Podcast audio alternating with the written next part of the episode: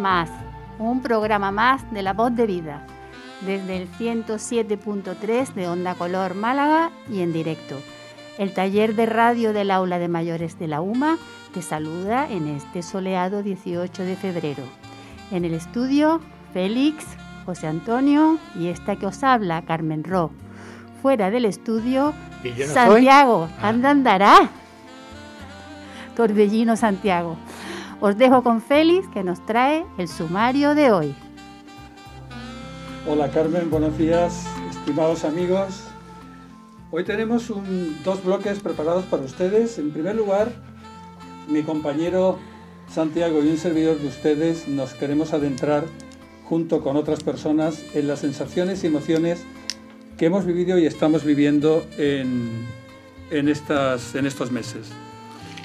Y Carmen nos aporta un reportaje con un punto de vista tremendamente original. Música, animales y carnaval. Empezamos.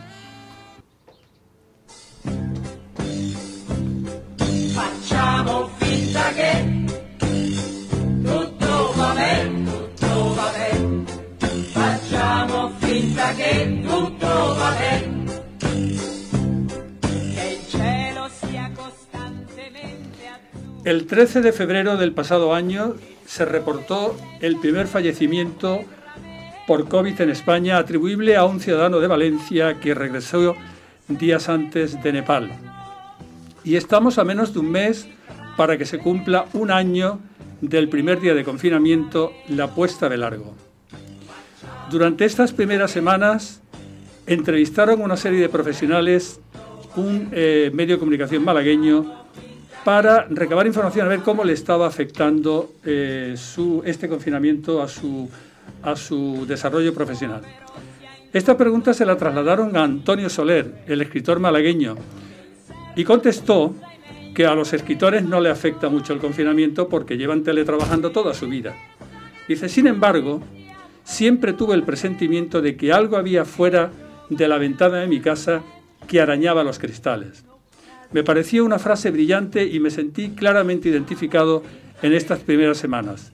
Calles vacías, ausencia de ruido, ausencia del rum rum de los motores de los aviones despegando o aterrizando en el aeropuerto de Málaga, muchos perros en la calle, algunos con caras de verdadero cansancio por el celo de sus dueños por pasearlo, incluso jabalíes por algunas zonas del norte de la ciudad. Ardillas.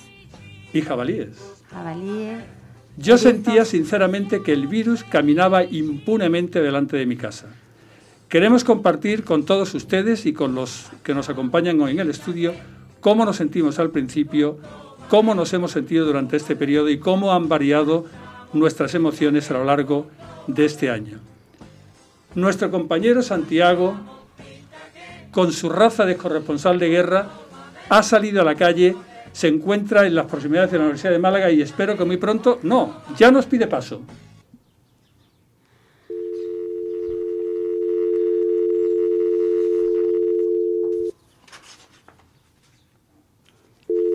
Hello darkness, my old friend.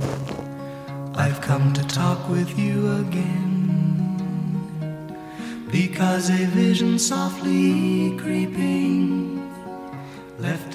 Hola, ¿qué pasa? Nada, que te llamo a ver cómo te encuentras. ¿Música? Lo que sé.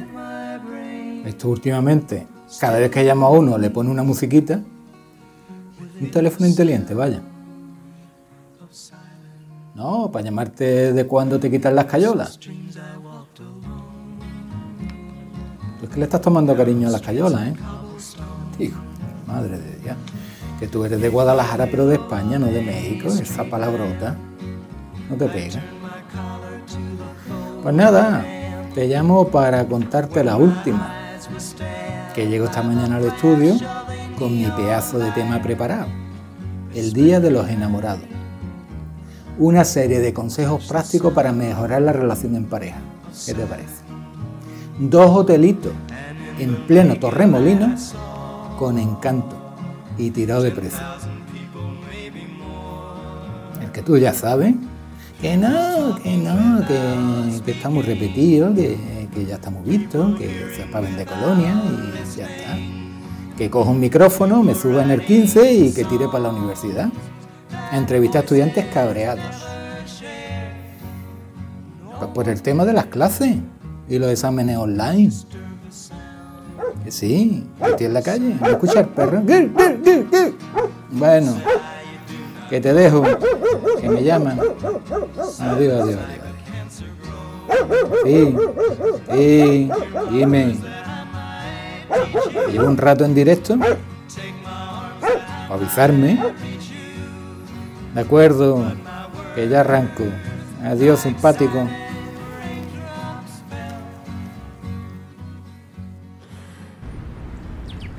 Muy buenos días a todos nuestros oyentes de Onda Color. Me encuentro en el campus universitario de Teatino para conocer de cerca la situación provocada en el sistema de enseñanza por la pandemia. La universidad lleva tiempo enfrentándose a una situación inédita hasta ahora. Hace meses que solo se imparte en formato virtual único sistema para sobrevivir e intentar consolidar la planificación fijada. Ya desde hace tiempo se repite que el mundo será más digital, que hemos de ir preparándonos para un entorno en que aprender es más que estar conectado el día entero a Internet. Y de golpe, de forma inesperada, nos hemos convertido todos a lo digital. Esta mañana, en el 15, que me traía a la universidad, he conocido a seis estudiantes dispuestos a contarnos cómo se ven afectados y cuáles son sus inquietudes. Antes de empezar, le debo una disculpa a mis oyentes de cada jueves porque para hoy estaba programado hablar del Día de los Enamorados. Lo traía preparado con consejos prácticos de cómo mejorar la relación en pareja y un par de hotelitos con encanto en el mismo centro de Torremolino y casi regalado de precio. Hecho el inciso, vayamos a lo importante para que se sitúen ustedes nos encontramos en el complejo deportivo de la UMA, sentados en la grada nuestros estudiantes, separados unos de otros por tres asientos libres, mascarillas puestas y gel de mano.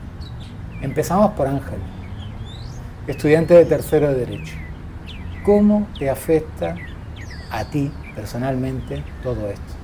Pues lo que sí me gustaría decir en que me afectan las clases online es en que yo siento que hay como un nivel de despreocupación hacia el alumnado generalizado en la universidad. Es cierto que es una situación compleja, es cierto que es una situación que nadie quiere, pero sí es verdad que cuando ocurren este tipo de cosas, pues yo creo que hay que poner un poquito más de interés por las dos partes. Y yo lo que he sentido personalmente ha sido una gran eh, sensación de abandono por parte de la universidad, por parte de los profesores. El temario sigue siendo el mismo, pero obviamente el nivel de comprensión porque también hay que tener en cuenta que hay asignaturas que son eh, prácticas que no te enteras igual sin tener una pizarra delante, por ejemplo. Es cierto que también eh, pues no se entiende que hayan cerrado todas las universidades y que no se puede ir a dar a clase, etcétera, cuando eh, en mi universidad, por ejemplo, eh, no hemos tenido ningún tipo de, caso en mi clase y sin embargo los institutos tienen muchos casos y cierran eh, institutos enteros, incluso clases de institutos, condiciones mucho más estrictas, exámenes más complicados para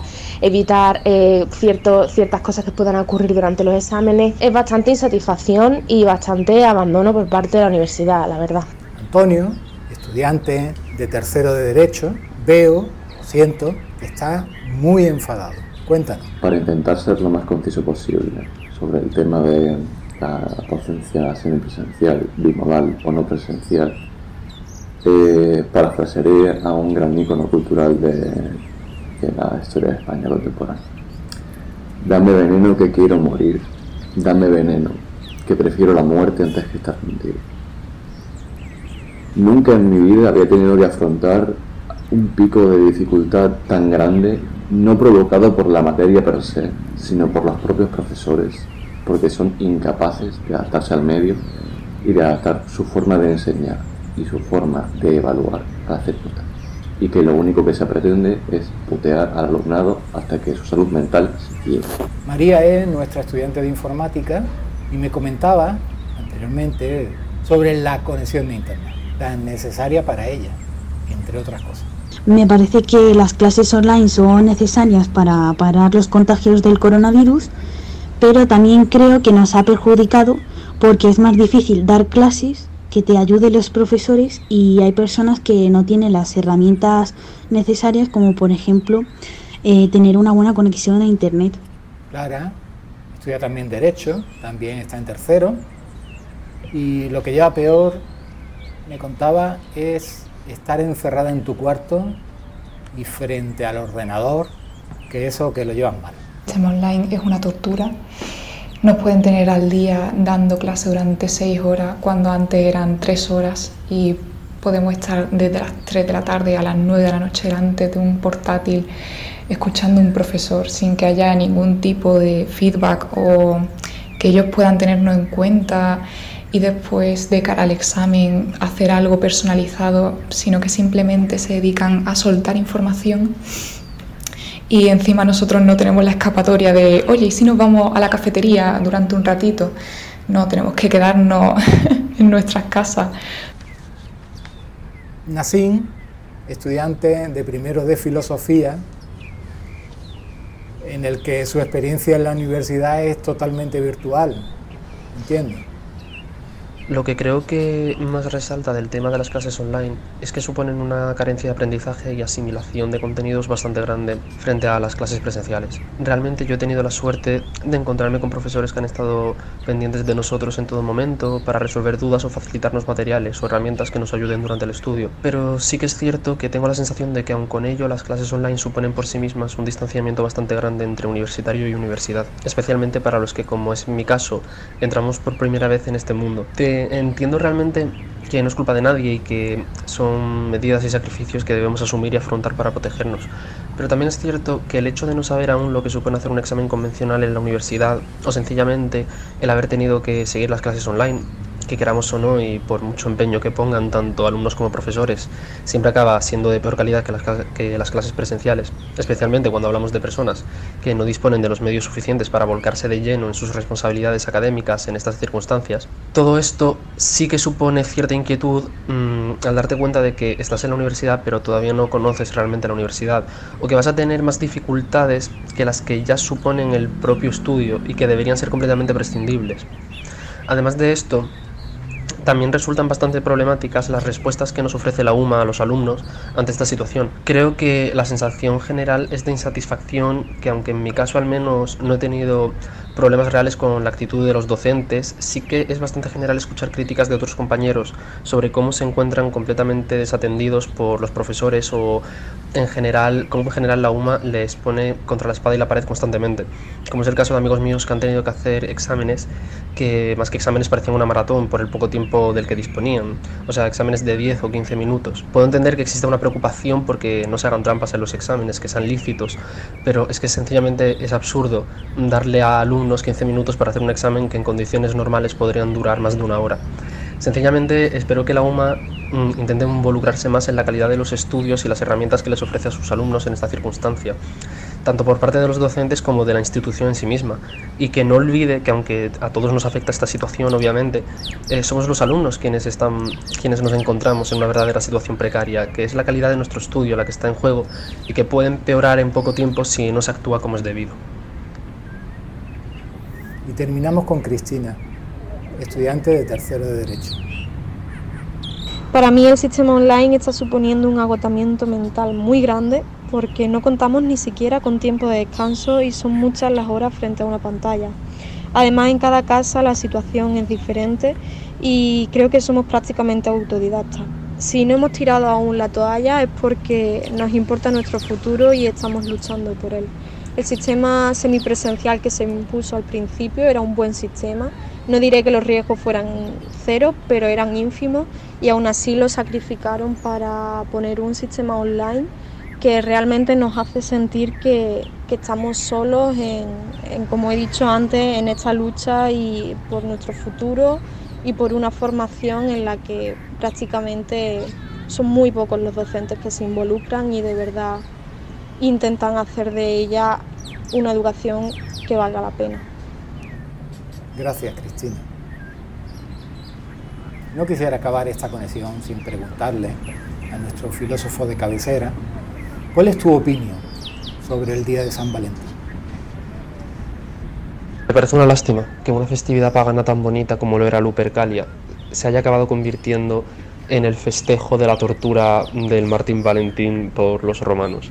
La verdad es que es una forma un poco bizarra de celebrar el amor. Festividad pagana, tortura, forma bizarra. Bien. Despido a Ángeles, gracias, Antonio, María, Clara, Cristina, Nacín. Un beso a todos. Despido la conexión. Nos vemos en el estudio. Muchas gracias, Santiago. Interesantísimos puntos de vista de estos, de estos chicos. Me gustaría ahora que escucharais lo que nos dice Ana desde Madrid. Cuando pierda todas las partidas, cuando duerma con la soledad, cuando se me cierren las salidas y la noche no me deje en paz.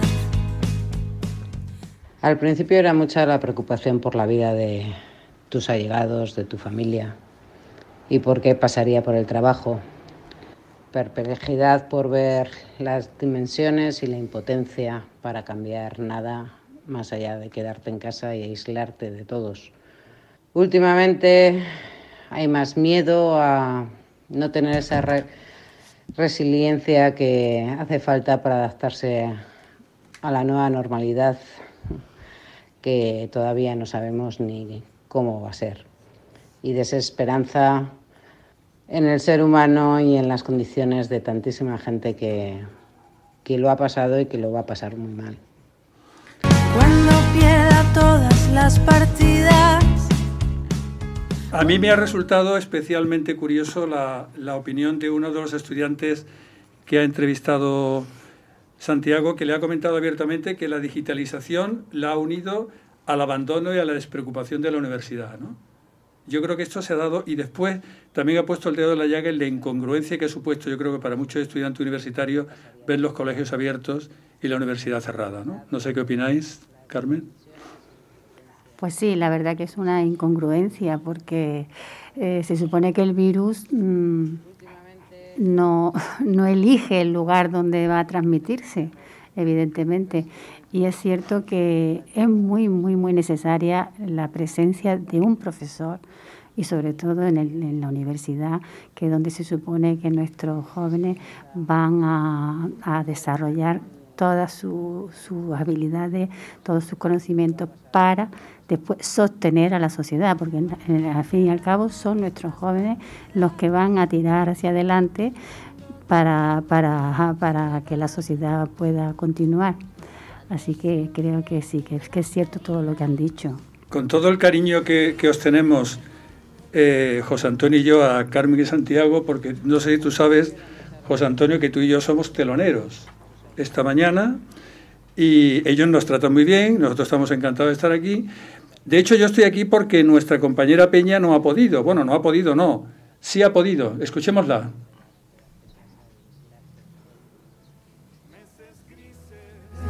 Es tiempo de escondernos. Tal vez sea la forma de encontrarnos otra vez. Pero son las ocho y has salido. Aplaudir a tu ventana me dan ganas de llorar. Pues mira, Félix, al principio sentí una gran perplejidad. ¿Qué es lo que está pasando? A continuación, claro, con eso vino el temor, el temor ante lo desconocido, una preocupación inmensa por la salud de los que me rodeaban en general, de la mía propia, un desasosiego por la incertidumbre.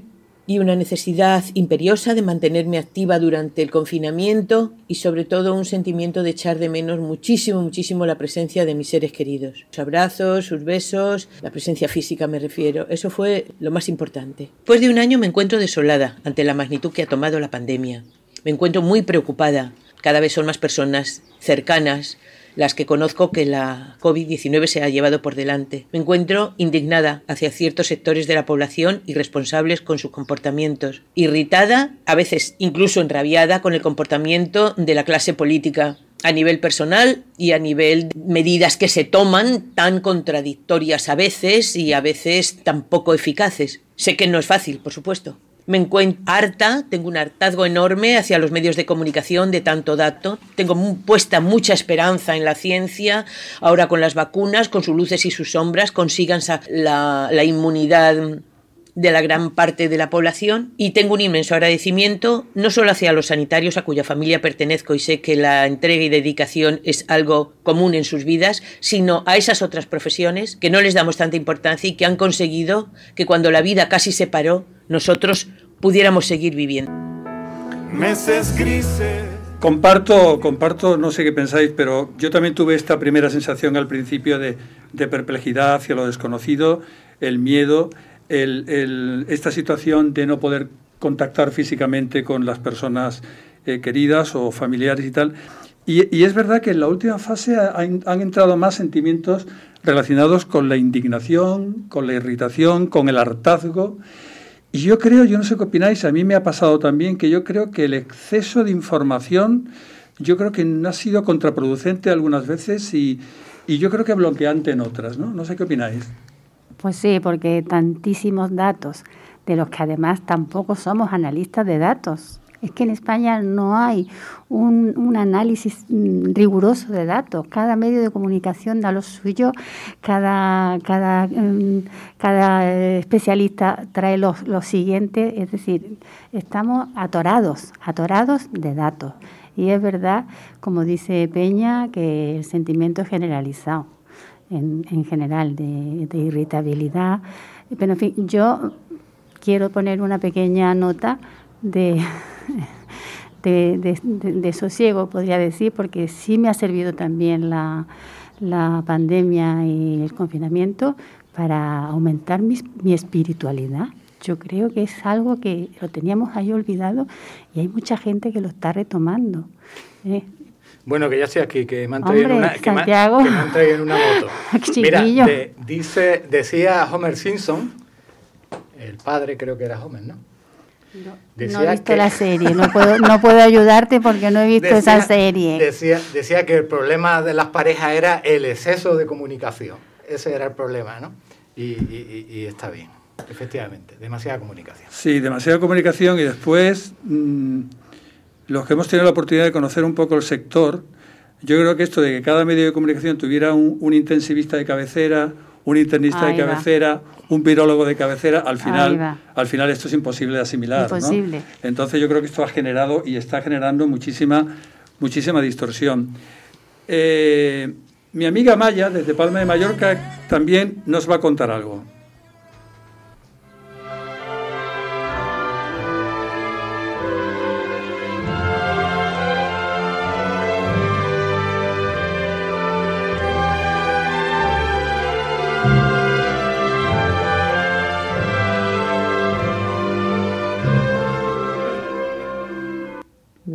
Que prevalecían incertidumbre, como un sentimiento generalizado de preocupación, mm, miedo ante todo como una respuesta mm, adaptativa ante un peligro real, una sensación tan desagradable que lo invade y paraliza todo. Y como sentía que como si no dejase huecos para otros sentimientos. Responsabilidad también con y cuidado pues como un tema más social y angustia, diría, pues, como expresiones más relevantes. Mm, en la enfoque de la segunda etapa, diría que he pasado del miedo al agotamiento y de una, a una saturación informativa, como que el miedo ha ido atenuándose y nuevas sensaciones han ido invadiéndome hasta pues, derivar un estado mm, individual de alerta permanente, porque es que a nivel psicológico como que sigo en alerta.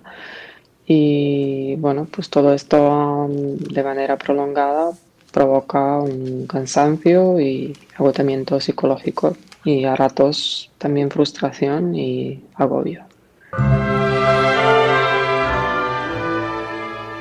A mí me ha llamado la atención del comentario que ha hecho Maya sobre que eh, no dejar hueco para otras emociones. Yo creo que se nos han juntado tantos estados de ánimos, tantas intensidades, que ha habido un momento como si el vaso se hubiera llenado y ya no tuviéramos capacidad para, para absorber nada más. ¿no? Y esta sensación de agotamiento y, desconcierto, al final yo creo que la, inmensa mayoría de las emociones que pueden decirnos la mayoría de las personas que conocemos van a ir en una línea muy similar. ¿no? Yo, yo, ya que tenemos que Santiago ha venido no teletransportado, sino en moto, aunque yo creo que la rapidez ha sido tal que yo creo que venía montado encima de un rayo de luz. No me ha dado tiempo ni a ponerme el casco. no, no. Entonces tú has venido en un láser, que te conozco. Correcto. Oye, cuando has entrevistado a esta gente joven, ¿tú has tenido la sensación de que se sienten también un poco rechazando esta sensación de que la sociedad le imputa esa falta de sensibilidad para los temas, los temas de protección y tal? Que, se ha dado mucha matraca con esto. ¿Ellos tú, crees que sienten esa sensación de que no están muy de acuerdo con ese, con ese enfoque de la sociedad hacia ellos? Bueno, es que este grupo de, estudiantes, eh, yo qué sé, casi ni han salido. Han estado encerrados en sus casas estudiando y, esa sensación de que ellos son culpables de algo, pues yo creo que no. No, no me la han transmitido. Yo creo que, que, bueno, yo supongo que cuando pasen los meses y pase un año, lo que antes que comentaba Carmen, cuando tengamos los datos mejor analizados y veremos a ver exactamente quién no, no, la culpa, porque yo creo que hablar de culpabilidad en no, no, no. es muy... Eso no, no, debemos de caer en, en, ese tópico que, es que eh, hay personas que infectan a lo mejor a sus maridos, a sus mujeres, a sus hijos, y es que ese sentimiento de culpa lo arrastran, pero no te puedes imaginar de qué manera tan tremenda. Y no se pueden buscar culpables es que el virus, la única forma de vida que tiene es transmitirse y eso no se puede parar. No podemos buscar culpables y eso hay que hacérselo ver mucho a la sociedad que en, la, que estamos. ¿sí? sí, yo creo que el enfoque este de buscar partes negativas y buscar eh, puntos de culpabilidad no creo que sea ventajoso para, para resolver esto. Siempre están los extremos, ¿no? Y aquel que de una forma voluntaria por, o por negacionismo o por, o, bueno, porque no está de acuerdo, pues eh, nos vamos a encontrar casos de esto. De hecho, hace poco me contaba un caso de una persona pues, que bueno, fue aquí en Málaga o en Cádiz, ¿no? una persona que, que, que, pidió el alta, el alta voluntaria, el médico no se la quiso dar y quemó el hospital de Cádiz. No sé si os enteraste. Le metió fuego a, la planta sexta del hospital de Cádiz, lo que pasa que llegaron los bomberos a tiempo y tal. Esos son comportamientos, digamos, muy negacionistas y que de alguna forma pues, pues comprometen, hmm. comprometen todo. Pues. María Jesús tiene algo que decirnos de Madrid. A ver qué opináis. Coisa mais linda, mais cheia de graça. Ela, menina que vem e que passa, num doce balanço caminho do mar. Al principio, en marzo, cuando todo empezó, pues qué nueva experiencia, qué interesante. Pues no he vivido una guerra, pero esto se parece mucho. ¿Qué debo hacer para sobrevivir? ¿Sabré encontrar la buena respuesta para ello? Y tendré la fuerza emocional para estar socialmente mucho más aislada tanto tiempo y sabré disfrutar de este aislamiento. Creo que debemos mantener más que nunca despierto nuestro espíritu crítico y alzar la voz cuando haga falta, así como ayudar a aquellas personas que no tienen el conocimiento y experiencia del sistema que tenemos nosotros. Hay que ayudar al que está cerca de nosotros, porque cada vez más gente va a necesitar ayuda.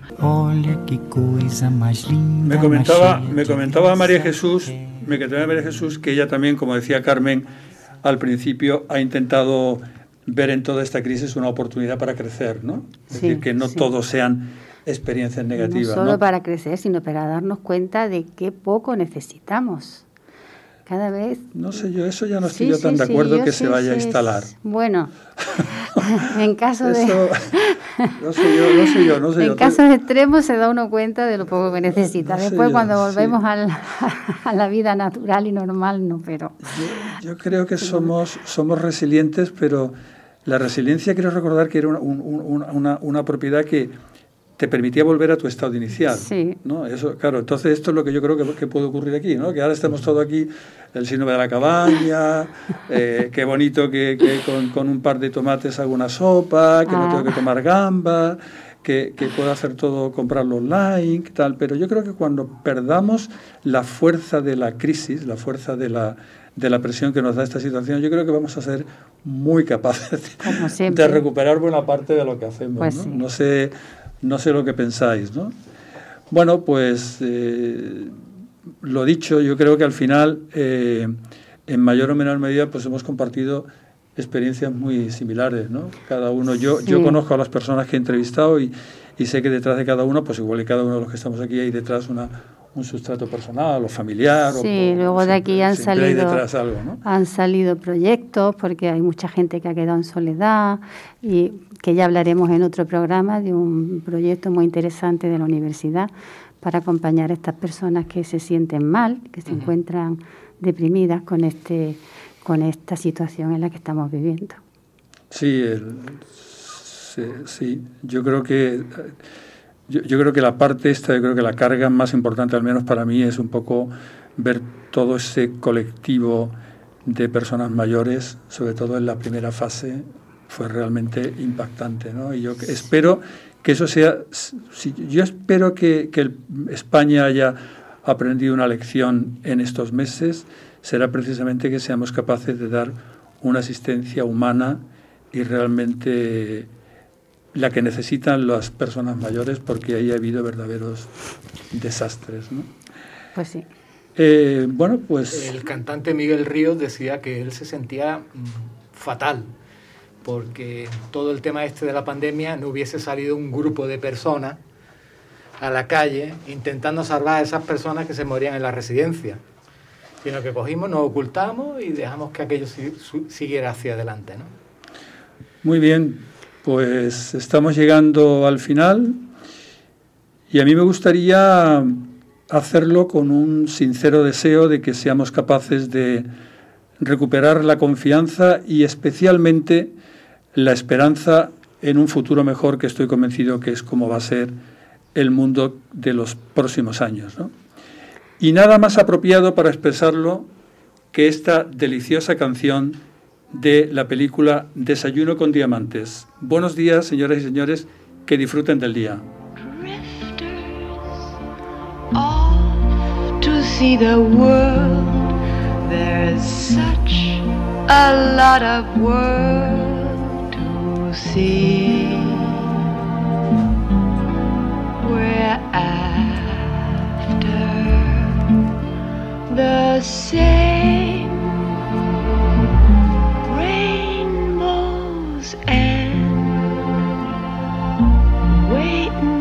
The bend.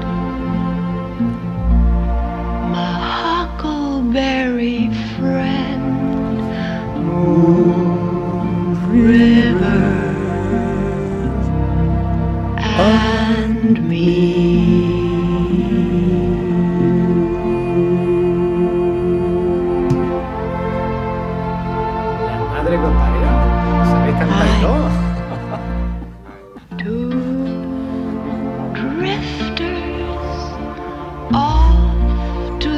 the world. There's such a lot of world to see. We're after the same rainbows and waiting round the bend.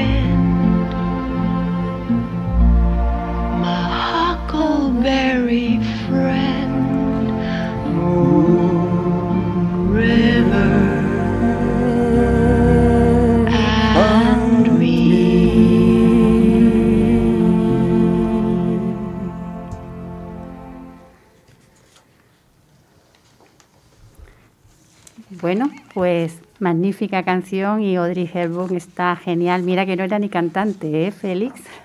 Pero la obligaron y pero lo hizo muy requete bien. Bueno, pues aquí estamos con mi programa o mi sección de la música que me emociona. Adelante, música.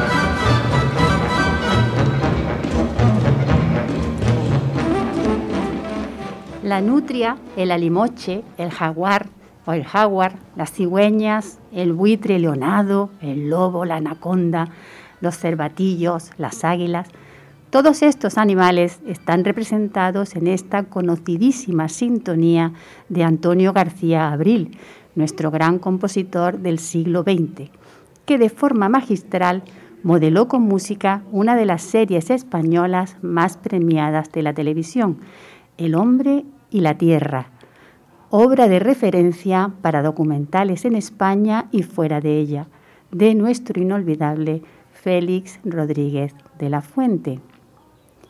Según Pablo Sanz de agora.com, pocas veces una música ha llegado a inspirar tanto y en el caso de la famosa serie televisiva de manera tan definitiva, con bases rítmicas africanas que despiertan un atávico sentido tribal, la llamada de lo salvaje. La naturaleza y los seres vivos que habitan en ella han sido una de las grandes fuentes de inspiración de los músicos, siendo los animales los seres vivos a los que más se ha recurrido para crear diferentes composiciones.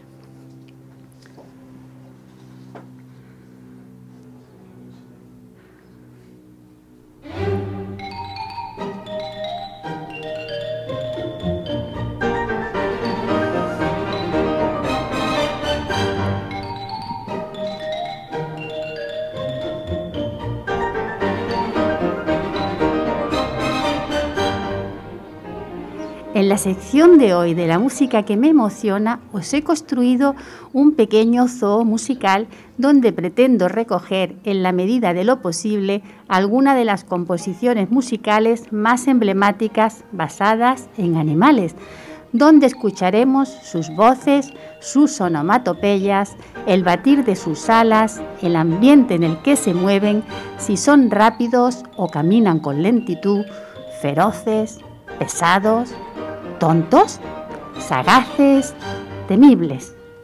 Y como estamos en pleno carnaval, aunque la pandemia esté impidiendo su celebración por todo el mundo, vaya mi homenaje a esta fiesta popular predecesora de la cuaresma. ¿Y qué tendrá que ver el carnaval con los animales? Os preguntaréis.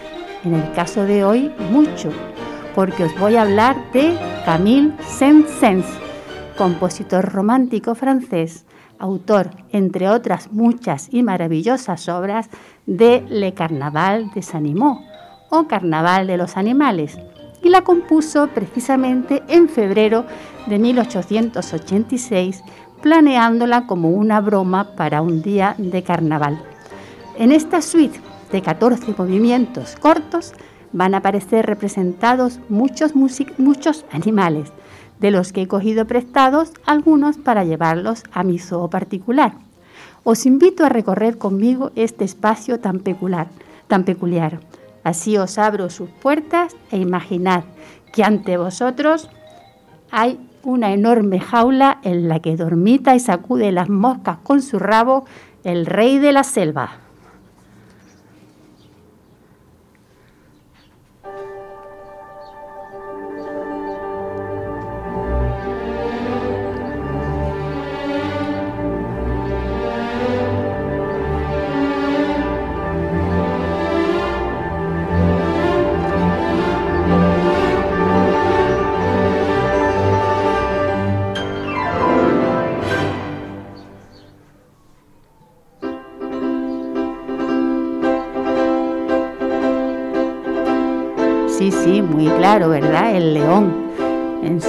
Triunfal.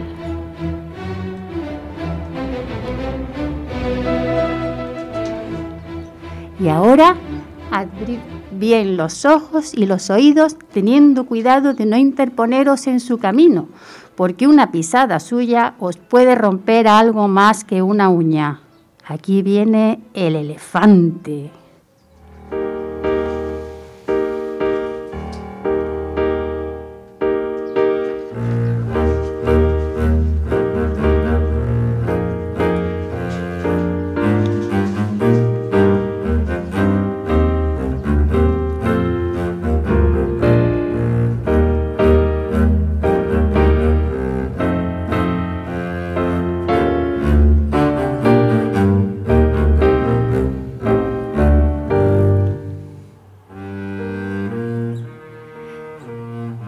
Mi zoológico también hay sitio para una pequeña granja donde retozan y cacarean mis gallinas y en las que no puede faltar el dueño del harén, el gallo.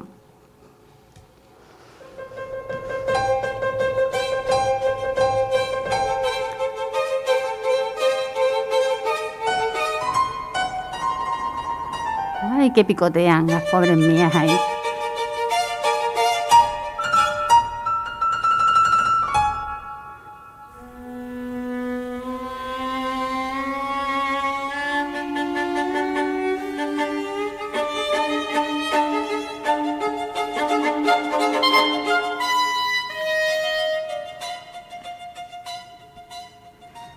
Sensens dibujó animales de todos los continentes, no solo de África. Así que me fui a Australia y os traje un canguro.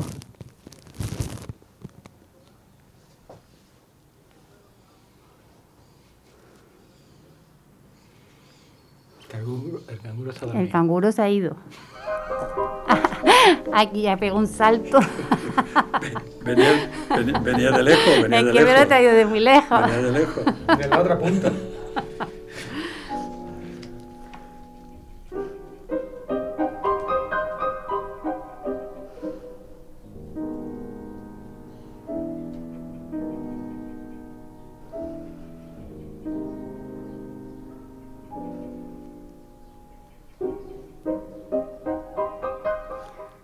Y no os he contado que Camille Saint-Saëns era una persona con un gran sentido del humor, capaz de reírse de sí mismo.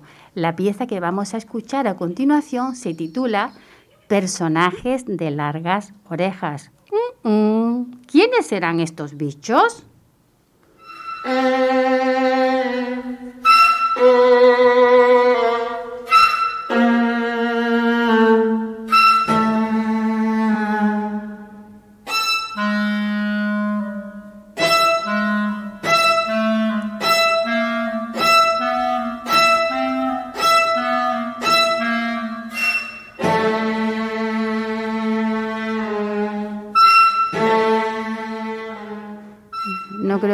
Falta decir, ¿no? ¿Quiénes son estos bichos? bueno, pues dentro de mi zoológico también he dispuesto un lugar para el descanso, así que os invito a un ratito de relax alrededor del acuario.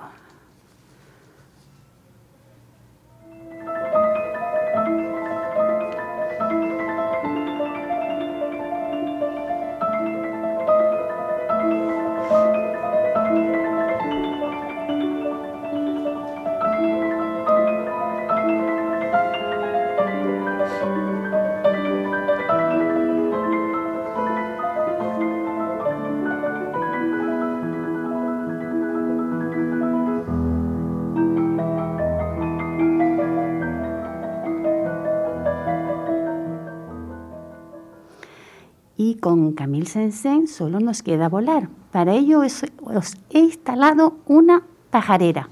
Escuchemos el batir de alas y las voces canoras de estas aves bellísimas traídas de lugares exóticos.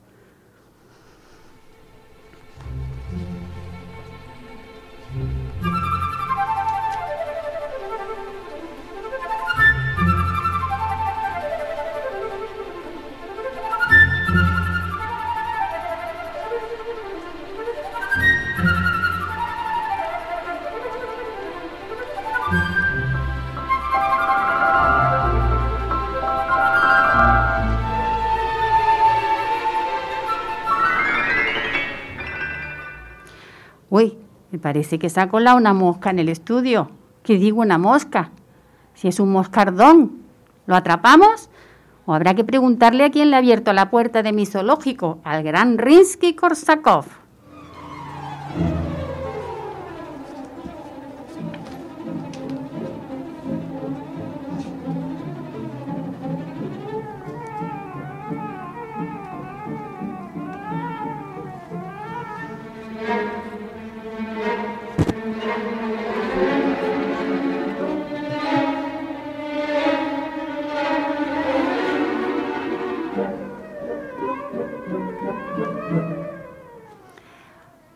Hubo más compositores que se inspiraron en los animales para componer su música. De todos ellos siempre me fascinó el controvertido Sergei Prokofiev.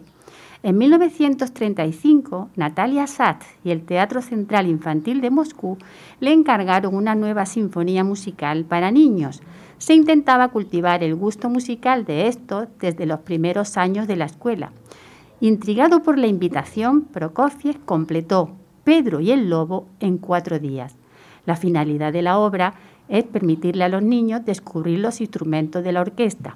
Como anécdota os contaré que a mis hijos lo que más les llamaba la atención cuando les ponía esta obra es que el lobo se hubiese tragado al pobre pato vivo. Oigamos un fragmento de la presentación tan bonita que nos hace el argentino Pablo Pampín. al lobo. Es un cuento musical. Cada personaje está representado por distintos instrumentos de la orquesta. El tema del pajarito es interpretado por la flauta.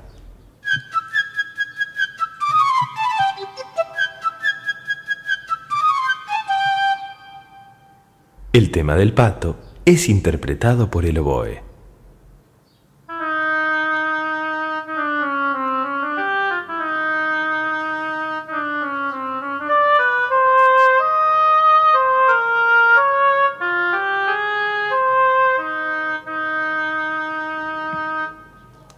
El tema del gato es interpretado por el clarinete.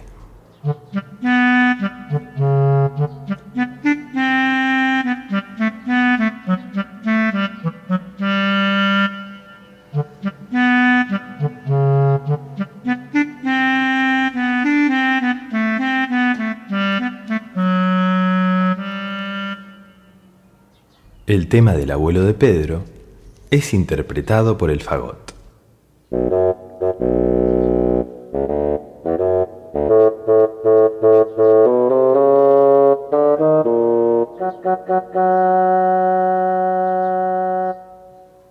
El tema del lobo es interpretado por los cornos.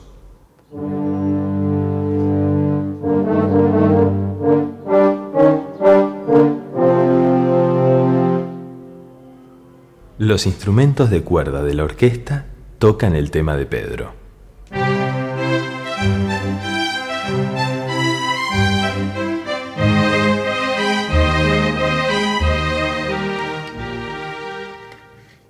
Tema de los cazadores es interpretado por las maderas, que son instrumentos de viento.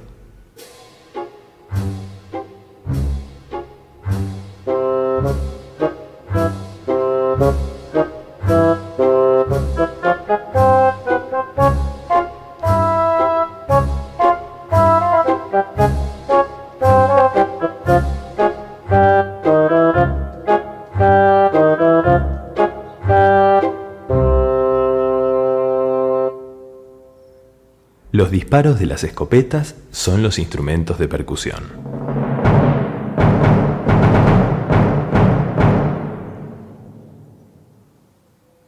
Una mañana, muy temprano, Y de Prokofiev y esta magnífica sinfonía musical retrocedemos en el tiempo y os muestro una pieza deliciosa protagonizada por un pez. Fue compuesta por Franz Schubert, el gran compositor austriaco de los albores del romanticismo musical. Oigamos un poquito de la trucha.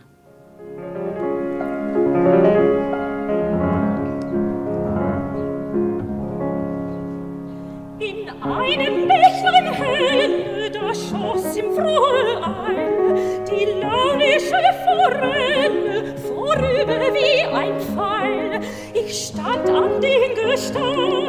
Se trata de un lead, es una canción con acompañamiento de piano con un simpático texto sobre un pescador y una trucha.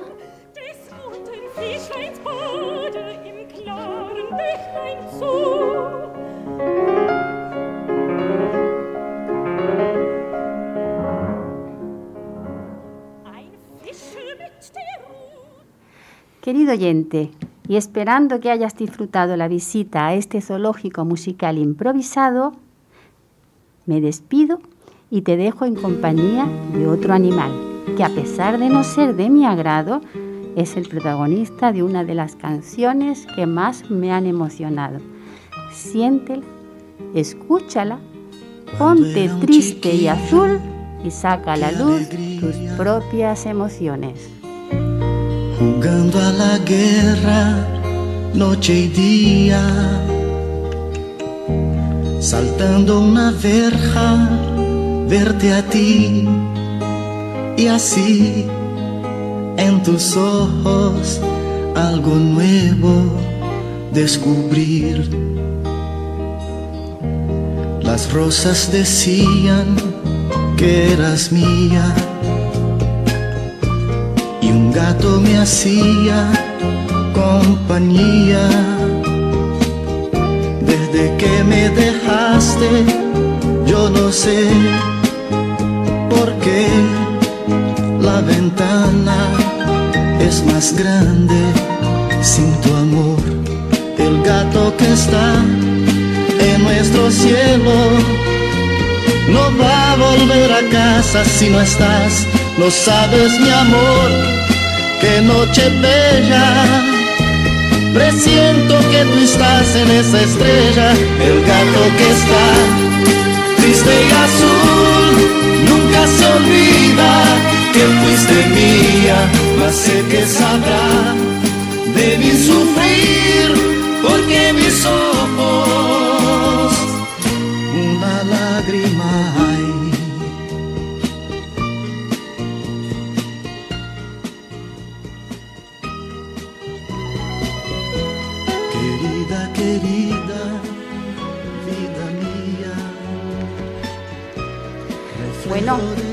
y aquí despedimos el programa de hoy. Santi, has pegado unas carreras que no veas. Todavía me, todavía me Universidad. estoy, todavía me estoy recuperando. Hoy te láser, tienes- el láser, Carmen. Madre de me mi estoy vida. recuperando todavía. Bueno, han sido muchas emociones, muchos sentimientos. Y muchísimas gracias, Félix. Gracias, José Antonio. Gracias, Santiago. Y os esperamos para la próxima semana. Eh, la programación de Onda Color sigue con sus informativos, así que os animo a que sigáis en esta misma sintonía. Muy buenos días. Buenos días, hasta pronto. azul, nunca se olvida que fuiste mía, mas siempre serás en mi mirar la prima clara de primavera, el gato que está